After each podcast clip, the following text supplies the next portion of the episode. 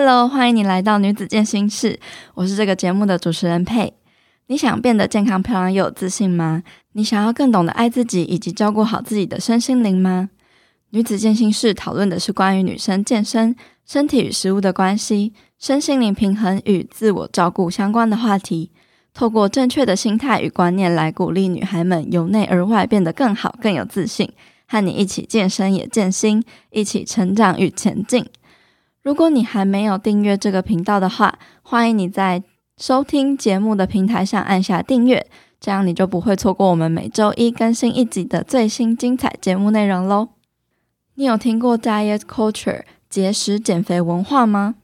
其实这样的文化已经完全融入于我们的生活环境之中了，自然到你根本可能不会察觉到它带给我们很多深远的负面影响，例如越来越普遍的饮食失调、饮食障碍现象。节食减肥之后不断掉进的溜溜球效应，过度的把个人价值和体重数字或体态外表连接在一起等等的问题，背后都跟这样的文化环境风气脱不了太大的关系。那今天女子健心室就请到了之前在节目第二十七集中邀请过的来宾 Celine 来跟我们聊聊这个 diet culture 的话题。他过去也是因为在这样的文化风气的熏陶底下，曾经有过各种饮食失调和闭经的经历，后来靠着 All In 这个方式治疗成功。如果你想知道 All In 是什么的话，欢迎收听第二十七集的精彩节目内容分享。我跟 Celine 啊，因为对这样的文化实在是积怨很深，聊得太过瘾了，所以我将节目拆分成了上下两集。那在节目开始之前呢，我想要先来阅读一位用行动支持赞助请我喝咖啡的听众留言。这位听众叫做君怡，他在七月二十号的时候请我喝了一杯一百二十元的咖啡。他说。因为女子健心室开始 follow 好多在重训的正能量女孩，也因为佩佩的推荐读完了《正念饮食》这本书，真的是我近期觉得最有帮助的书。女子健心室是我目前最爱的 podcast，支持佩佩，支持女子健心室。哇，非常谢谢君怡的行动支持还有留言。俊怡前阵子其实也有来参加我们脸书私密社团举办的线下野餐活动，她真的是一个非常可爱的女孩。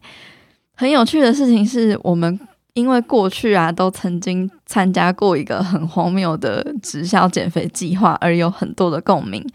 那个计划叫做四十九天健康管理计划，号称在做完计划之后可以完全改变你的体质，然后一辈子都不会复胖哦。我在我的书中还有节目第二集的时候也有讲过，计划的过程中要搭配限制非常多，然后会让人觉得很痛苦的饮食，还要搭配大量他们贩售的营养补充品。那现在我们回头看当时的自己，真的是很傻很天真。那样的饮食啊，透过热量赤字的方式，短时间内当然会瘦得很快。但是因为过度的限制，反而造成身心上的大反扑。这种透过健康保健食品来包装成的减肥计划，就是今天要讨论的 diet culture 底下的产物。我真心希望你在听完这集节目之后，能够明白，我们真的不值得把自己宝贵的青春、生命、时间跟金钱都浪费在这些 diet culture 的产物之中。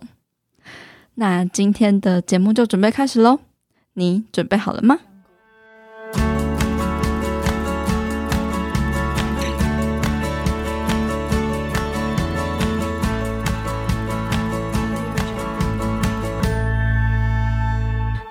我们今天女子健心室呢，重新邀请到了。嗯，之前上节目分享过 All In 的 Celine，那可能有一些听众还不认识 Celine，可以请 Celine 再简单介绍一下你自己吗？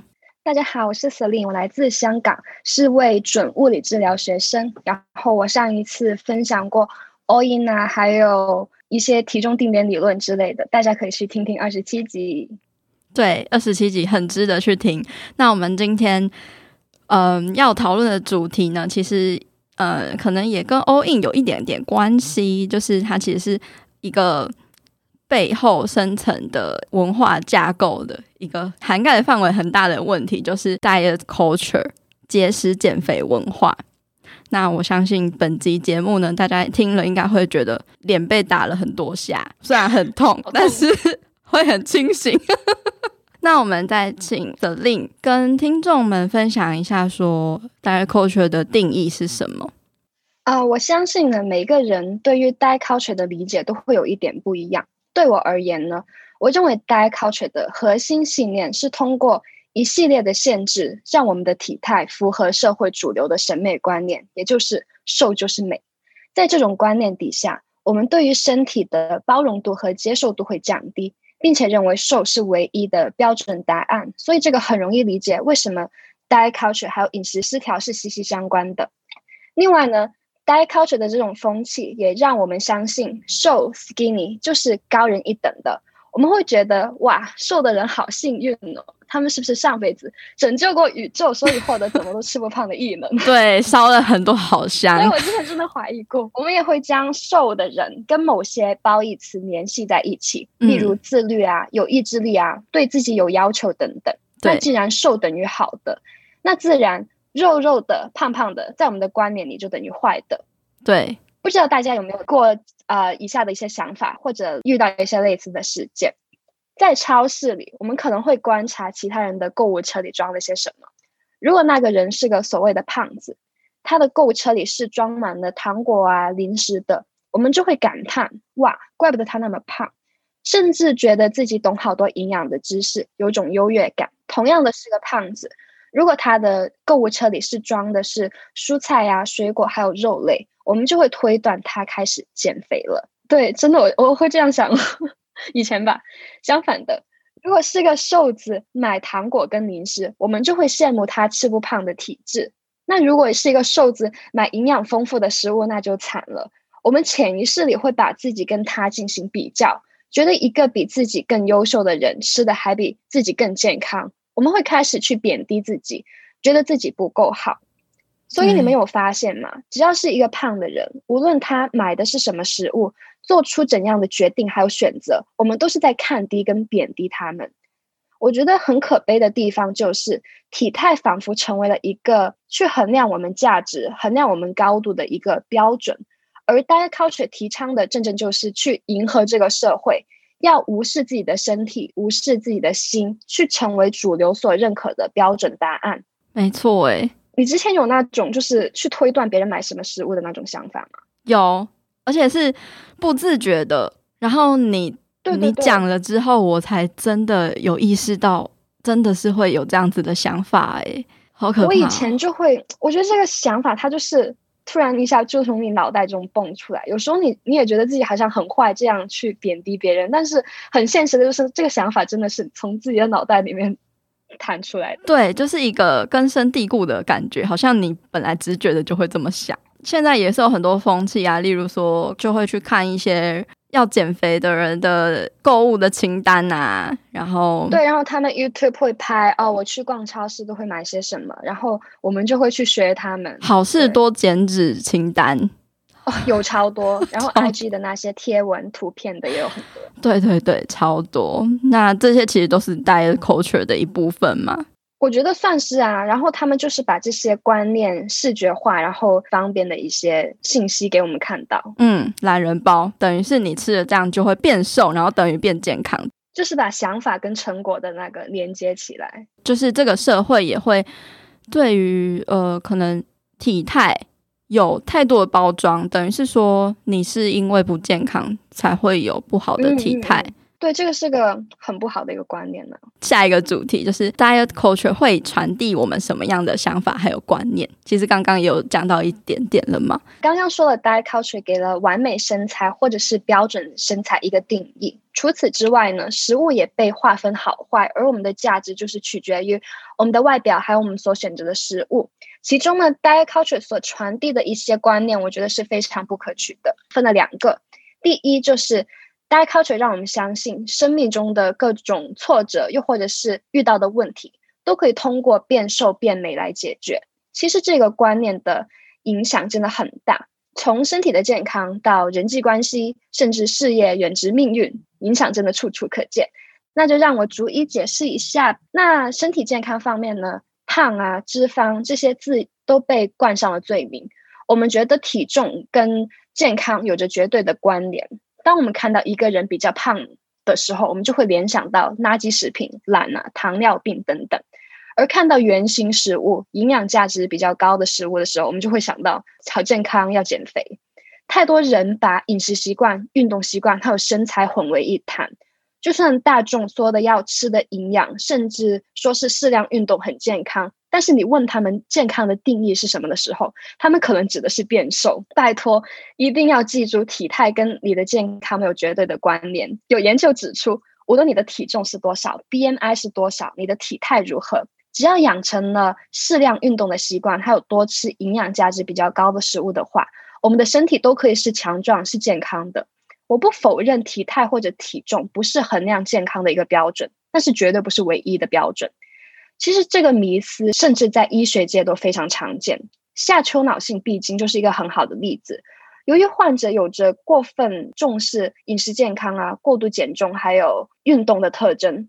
所以他们大多数都是偏瘦的女性，医生呢就很多时候会忽略了这个疾病的严重性。这个疾病也是在近几年才开始被重视起来的。有时候其实增重反而会更加健康哦。相信有追踪我的朋友都知道呢，我经常在动态分享一本跟月经有关的书，也就是《No Period Now What》这本书的作者提到，当停经的女性增加了体脂肪后，不但月经恢复了。而且坏胆固醇的指标也有有所下降，还有就是执行了 All In 一年多的 Stephanie Buttermore 也在自己的影片中分享了，在自己最重的时候，其实身体的各项指标还有数值都是在正常的范围内的，包括它的体脂率。所以可见呢，我们真的可以 healthy at every size，再次印证了体态、体重跟健康没有绝对的关联。以上呢就是。身体健康方面，那我会说说人际关系还有职场。那人际关系方面呢？不知道大家身边有没有一个怎么都吃不胖的朋友？哦，我们心中可能会，我我我有，我有很多，超多，每个都是吧。我以前就会真的每个都有，我以前就会心里暗暗的去羡慕或者去嫉妒他们。然后其实呢，一段关系里面。平衡呢，还有重视自己的想法，都是让感情细水长流的一些关键。如果我们下意识的觉得自己不如朋友，这个心态一定会造就一些让关系逐渐破裂的事情发生。其实爱情方面更是如此。有些女生觉得自己变瘦变美过后，男朋友会更爱自己，嗯、会吸引到一些条件更好的人。但是这些都是在 diet culture、beauty culture 底下一些常见的想法。那我这里不是爱情小教室，我就不深入分析了哦。那职场方面呢？我记得以前看过一个统计调查结果，就发现体重比较高的女性遇到不公平的待遇其实是比较多的，几率比较高。可见大众对于肥胖的人还是抱有先入为主的负面观念。在办公室，这种观念都已经那么盛行，何况是在健身产业中工作的女性，其实面临的压力真的会很大。对，那以上就是第一个观念。第二个观念呢，就是我觉得该 culture 传递的就是，除了瘦这个标准答案以外，其余的体态都是有问题的。我们不值得被接纳，还有被爱。我曾经有过以下的想法：某某比我瘦，所以我不配吃的比他多。他可以吃五花肉，但是我不能。他一个星期运动三天，哇！网上都说比你好，不可怕，可怕的是比你好的人还比你更努力。对，所以我要运动五天，要比他多。嗯，就很好胜。或许我们都曾经把自己的身心灵放在一个很卑微的一个地位，我们觉得自己有着各种的问题，想要摆脱自己的身体，我们一直不可以跟自己和平相处，身心灵就是分开了，没有回归到一体。其实，在 diet culture、beauty culture 这种风气让我们如此讨厌自己、如此挣扎的时候，背后的获利的那些持份者啊，是那些减肥企业，甚至是某些保健品啊、健康产品，还有运动的产业。我们越是讨厌自己的身体，越是对自己不满意呢，他们的目标受众自然就会越多，对，然后赚的钱也会更多啊。这是为什么这些产业底下大公司很喜欢找各种很瘦的明星卖广告做代言人，因为只要他们把那个美的标准呢、设立成了一个凡人都不可以达到的体态，那所有人都会觉得自己不够好，只有去买他们的产品，让自己更符合那个美的标准。所以他们就用这样的手段，让他们赚的钱更加更加多，让我们越来越不满意自己的身体。哦，好生气哦！我们都被骗这么久。我也是在《不节食的美好生活提案》这本书里面有看到说，他们这些产业啊，他们就是因为他们拥有庞大的金钱，那他们就更有权利去购买媒体、购买网红，还有呃一些保健食品产业，甚至是营养师、一些学者，然后去买研究。对，我觉得这个很夸张哎，他们是给钱给一个可能博士去让他写有利于他们的研究，我觉得。哇，真的太无良了吧？对，真的就是有很多说法，也不知道到底是谁对谁错。只有一些比较有权威的一些，好像美国有个什么网站，里面就是世界真的研究，就是没有 bias 的一些研究。嗯，没有收钱，真的要小心。对，到底是什么能信呢？他们在本质上在贩售的就是我们内心深处的不安还有恐惧感。他们扮演的角色是要给你希望。给你爱，给你拯救。只要你用了这些产品，你再也往后的人生就不会再有任何的痛苦、跟挫折、失败。而且他们是让很多那种呃行为经济学家去帮他们创造一些猜我们消费者是怎么想的。所以呢，我们几乎都是被他们所操控。Oh my god，好像一个楚门的世界哦，就是个阴谋。对啊。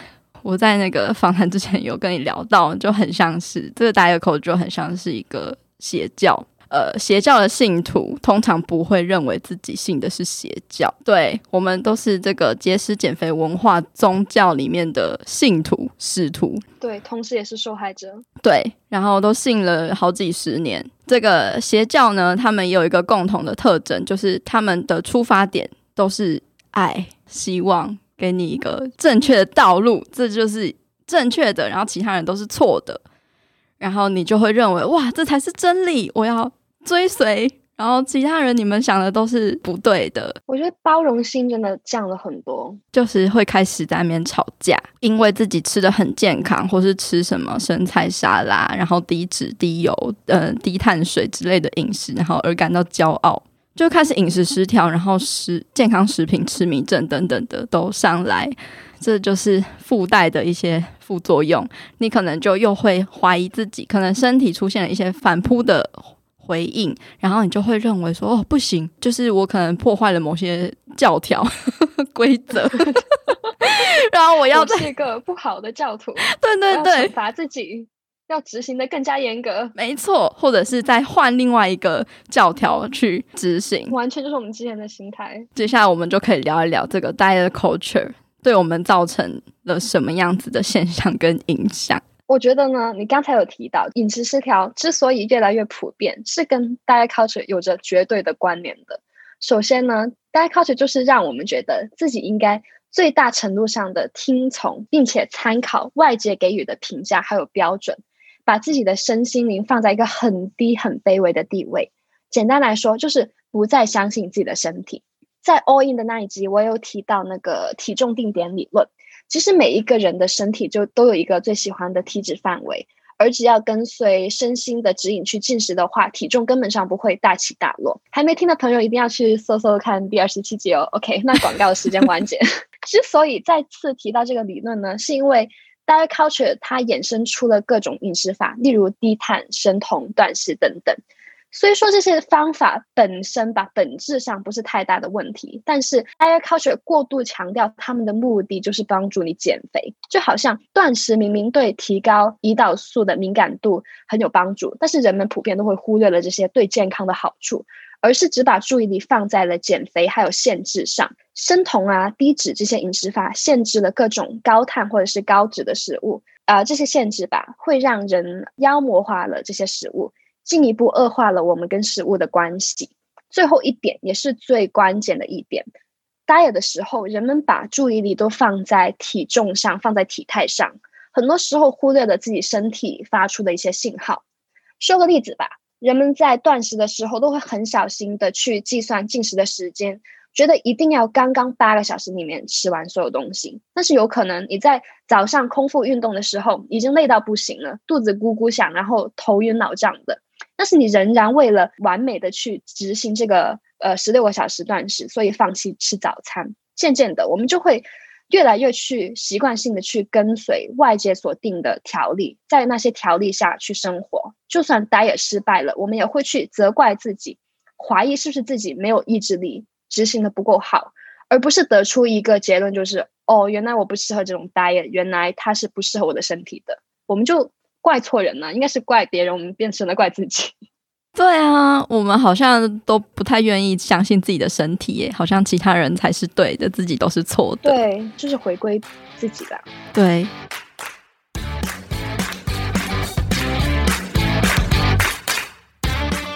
你订阅了女子健心室每周的悄悄话信件了吗？订阅之后，你将会收到每周一最新音频内容的消息，我也会在里面和你说一些悄悄话。再来，你也会不定期收到 email 专属限定的免费资源、健身健康知识，或者是一些心得分享。再来，你也可以抢先收到未来活动跟计划的最新消息，或者是优惠资讯哦。想订阅的话，欢迎你到我们的官方 IG Girl Power Room 的首页网站中，点选订阅连结，你就能收到女子健身室的好康资讯喽。另外，你加入了我们的脸书私密社团了吗？这个社团会延续广播节目话题的讨论，也会分享与交流各种有关女生健身、健康饮食、体态目标、增加自信，还有身心灵成长的话题，让女孩们可以有一个温暖又能得到帮助的小天地，持续陪伴你成长跟前进。如果你有什么问题，都欢迎在社团里面提出。如果你也想要加入社团，一起变得更好的话，欢迎你在脸书搜寻社团的名称“女子健心室”，陪你健身也健心。期待在社团里见到你哦！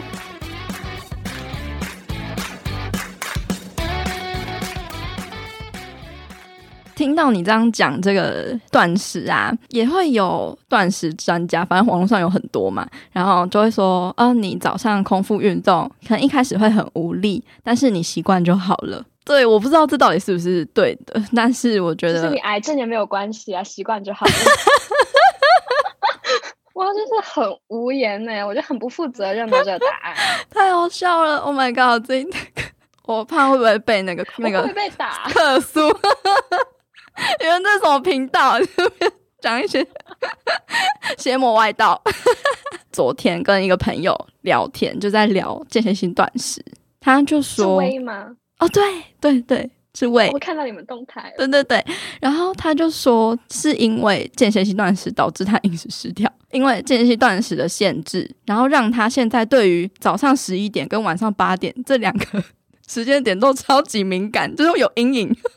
时间到了就说我要吃东西啊，我要结束吃东西，就已经变成了一个下意识那个条件反射。对，听起来还蛮好笑的，可他还是就是还应该是蛮焦虑的，这本质上都是。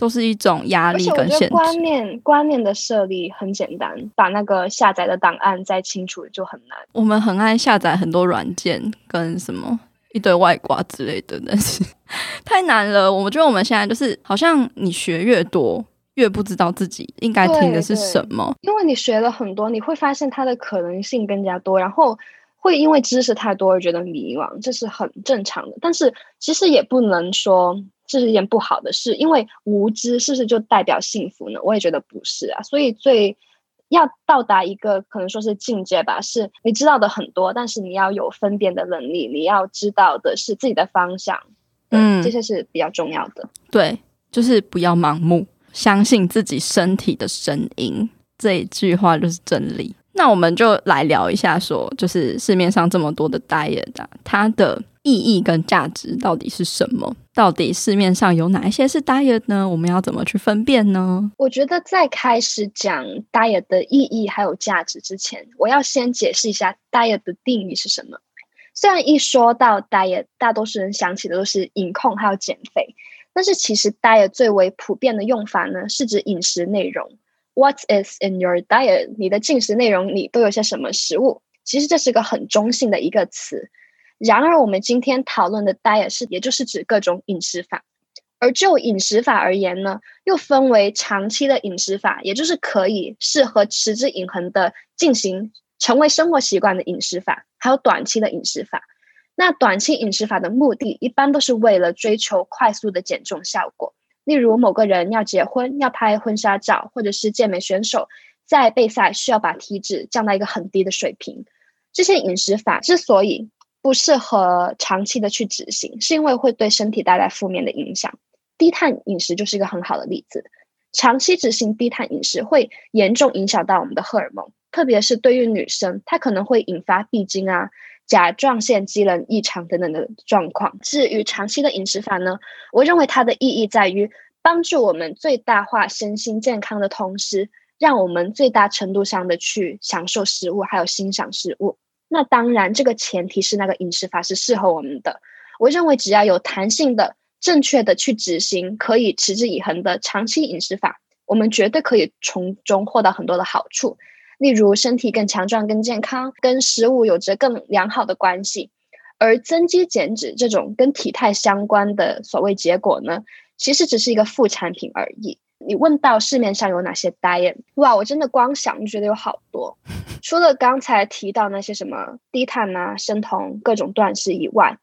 还有什么？呃，原始人饮食法就是 Paleo，然后还有碳循环、地中海饮食法、素食，然后还有 If it fits your macro 等等，这些已经算是一些比较有很多研究去支持的饮食法。那我相信呢，各位女生一开始上网搜怎么减肥的时候，一定会看到那些什么苹果减肥法、蜂蜜水减肥法，或者是鸡蛋减肥法，对对吧？对，我称这些减肥法慢性自杀减肥法，嗯。所以他们基本上就是让你只吃很少种类的一些食物，很少的一些热量。所以呢，各位真的要好好去选择，就是网上的那些资讯。另外呢，瘦就是美的这种风气底下，我留意到很多明星啊，又纷纷出来分享自己的饮食法，还有减肥心得。我明白，以他们这种呃受社会大众所认可的体态来分享减肥，好像很有。说服力，但是真的真的就是听听就好。我觉得撇开他们分享的资讯是否正确不说，我们真的不用对自己的身材那么苛刻。就算是明星，我觉得他们，我相信他们也不是每时每刻都跟上镜的时候是一模一样的。对，我前阵子吧，我在听另外一个 podcast，他是莫允雯，就是一个艺人，一个女艺人。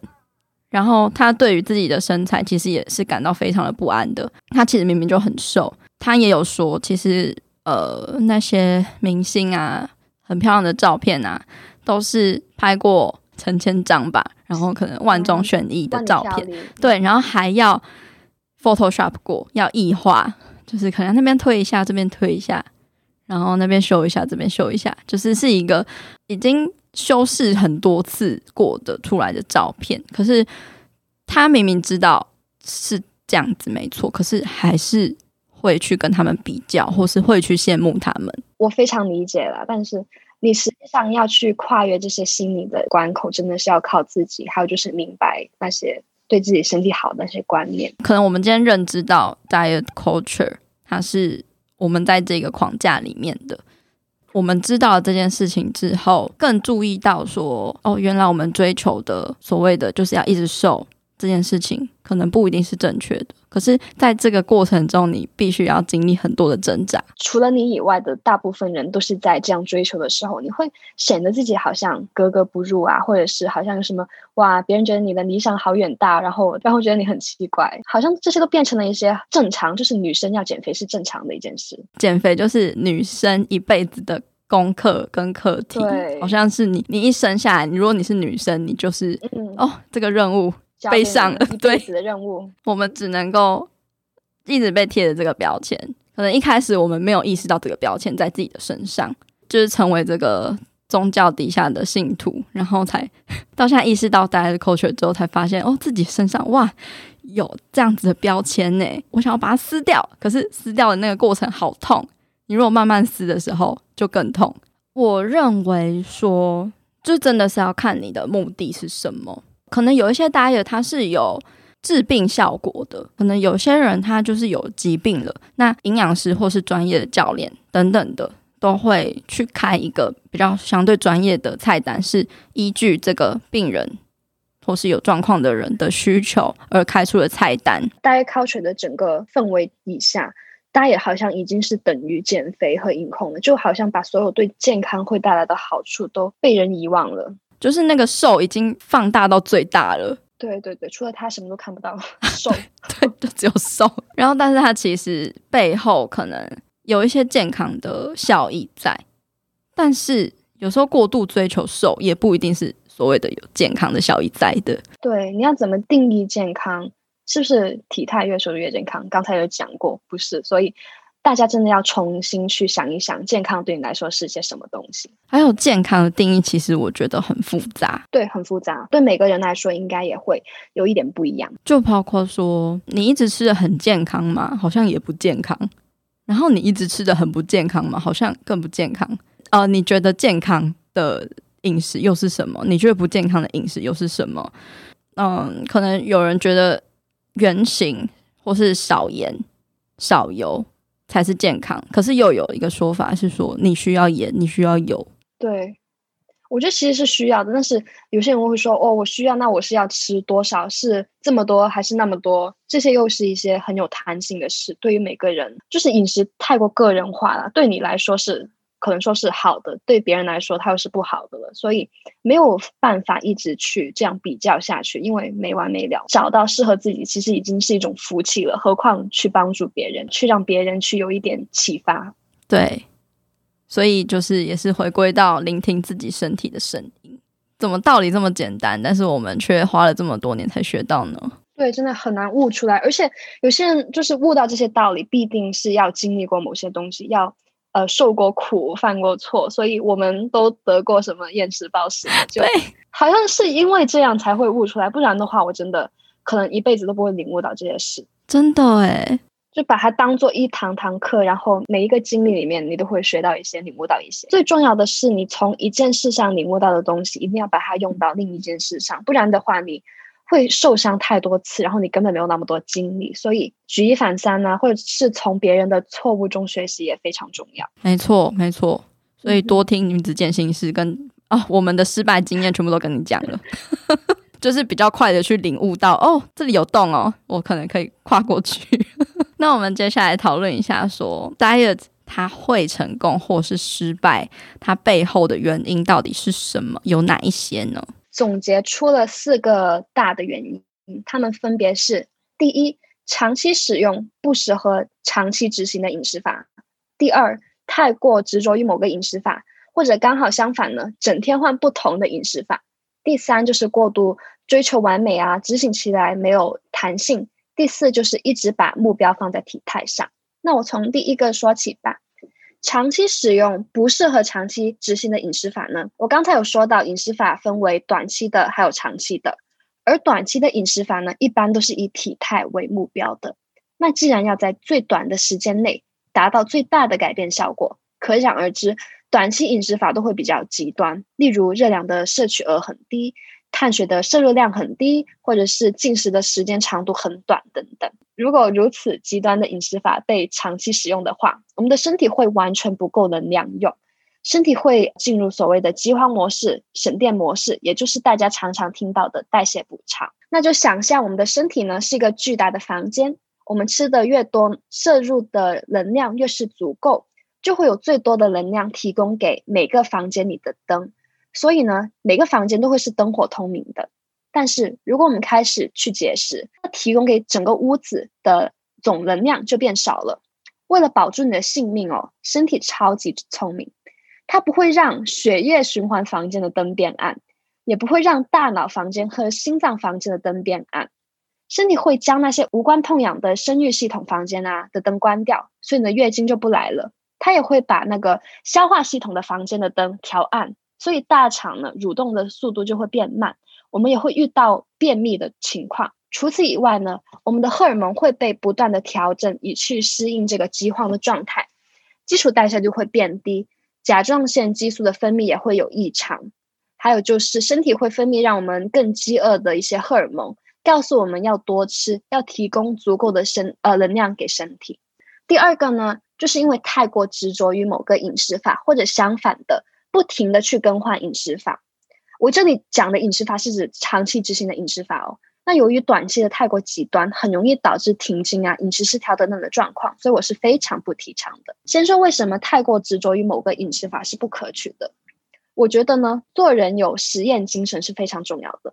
市面上的饮食法很多，没有可能一来我们就选到一个是对自己身心灵最好的、最符合我们生活习惯的饮食法。就算一个饮食法是各方面都很适合我们的，我们也可以进行各种调整啊。例如低碳饮食当中的低是指多少？是热量总摄入量的十五趴、二十趴还是二十五趴？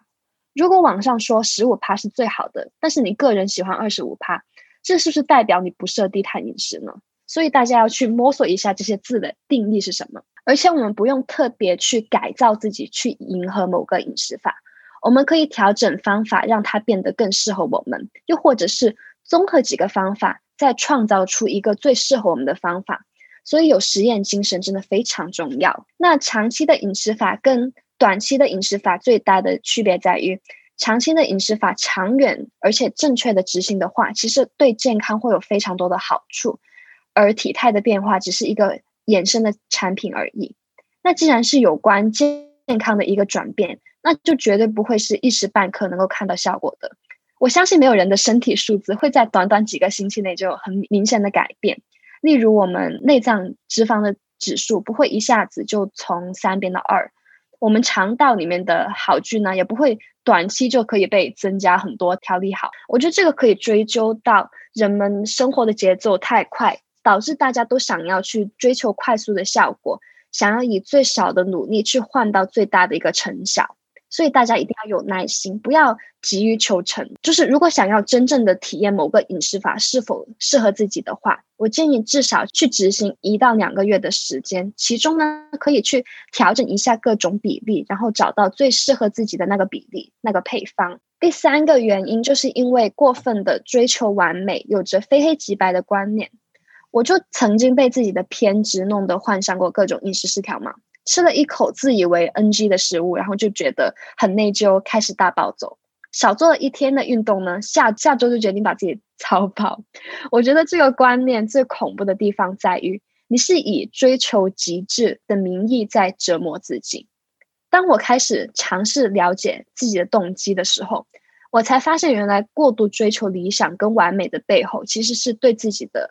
极度不安全感，还有迷惘。嗯，我不知道自己是怎么样的，所以只好完全跟随外在的指引和标准去塑造一个新的自己。然而，那个可能已经不是我了。所以，想要打破这种观念的话，一定要跟随身心灵去寻找自己。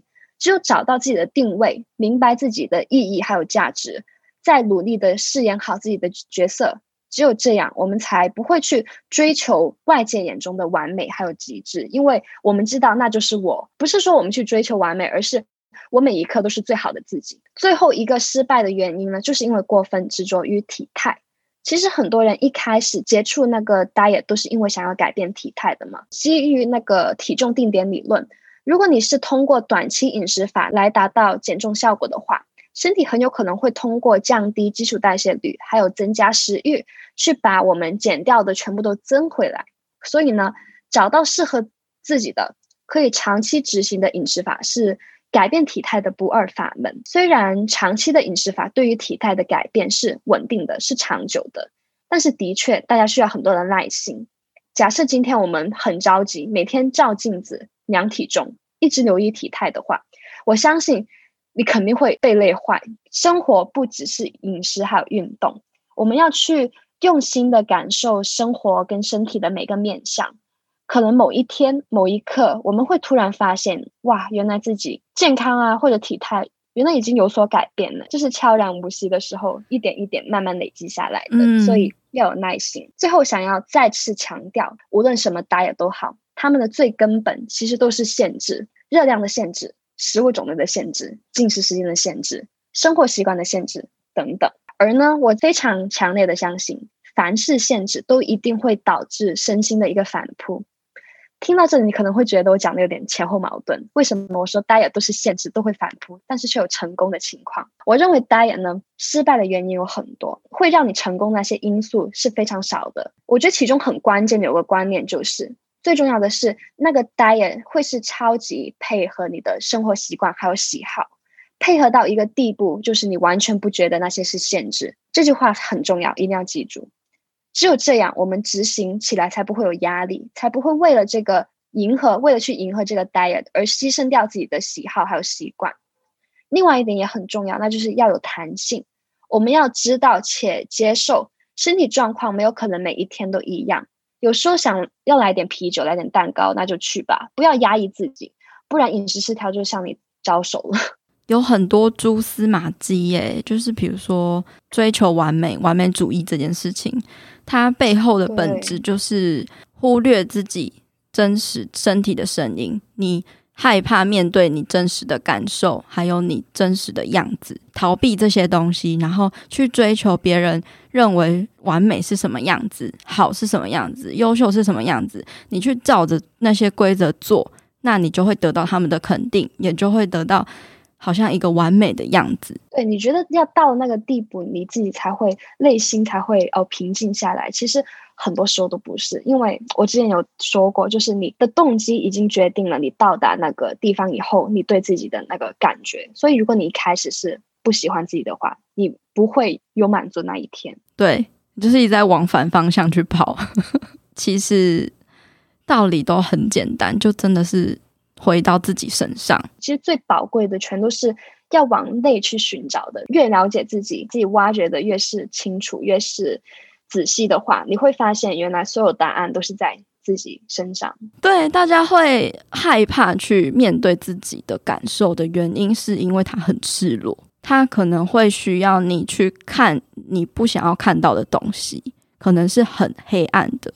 对，我觉得接纳自己，包括了解自己的黑暗面，还有。接受自己有那些想法，但是接受了过后，你就把他们放下了，而不是一直去执着于他们以上。对，我觉得真的身心灵就是一体的。然后我们现在讲的东西，还有我觉得我们生活的各个面向，其实道理都很简单，但我们很容易把它复杂化。我之前有一个特别的一个想法，就是我发现所有的事，真的是看起来你觉得完全没有关联的事，你把它们。越剖越深，看得越仔细的话，你会发现他们背后的理论，可能很有可能就是一套的。世界就是一个圈，什么都可以联系起来。但是我们要把那一个点再放在那个圈的周边的话，我们需要用自己的能力啊、经验啊、想象力去把它们再次运用出来。但是所有东西背后最深入的都是有所联系的。对，我也有发现我，在我看这么多资讯知识，很多还有书啊，那大家讲的东西的时候。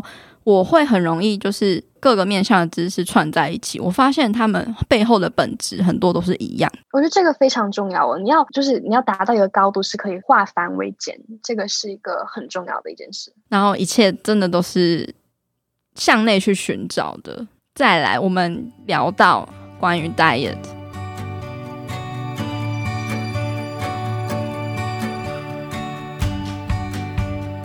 上一集的访谈就到这边先告一个段落啦。听完之后，相信你应该已经意识到，其实我们整个社会都笼罩在 diet culture 这个节食减肥文化风气底下。在这个信仰体系底下呢，我们会追求瘦就是美这个审美观，甚至将瘦还有健康还有美德画上等号。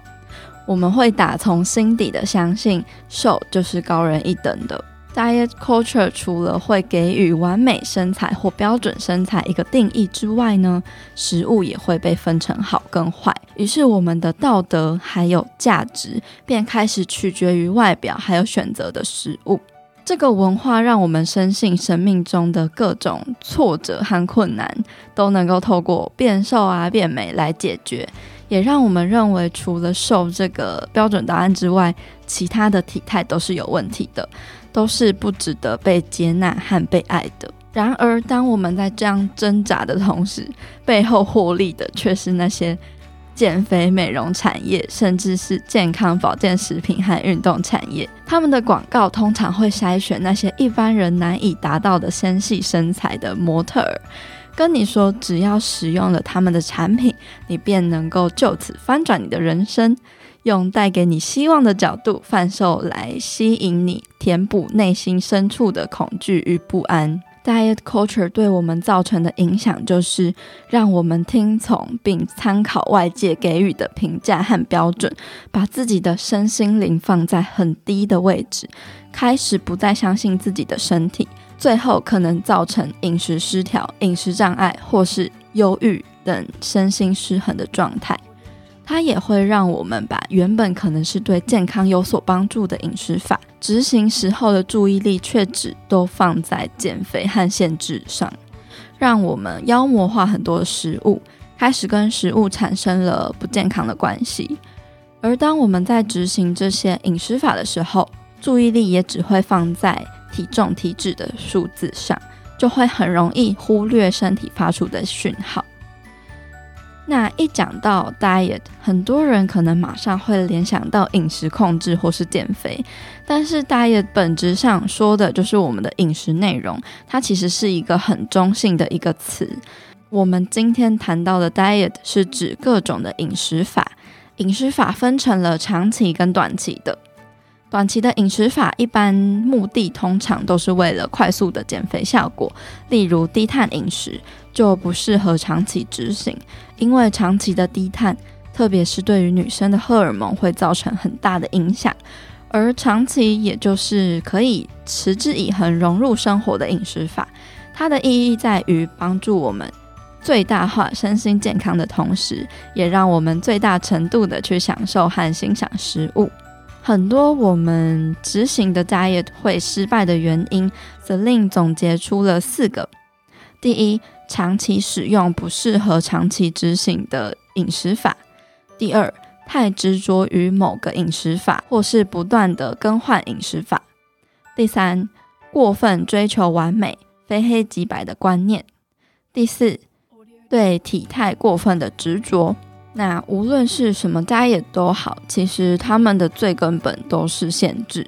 只要是限制啊，都会导致身心的剥夺感，最后造成反扑。所以，当我们在选择 diet 的时候，最重要的是那个饮食法能够超级配合你的生活习惯和喜好，配合到一个地步，是你完全不觉得它的限制对你来说是一种限制。那下一集呢，我会跟 Celine 再聊到 diet 适合哪些人，不适合哪些人，我们要如何摆脱 diet culture，以及对于 diet culture 我们自己的想法，还有一些经历故事的分享。欢迎你持续锁定下一集的节目，加入我们的对话。那今天谢谢你听到这边，我真的非常感谢每一周都来收听女子健身室的你。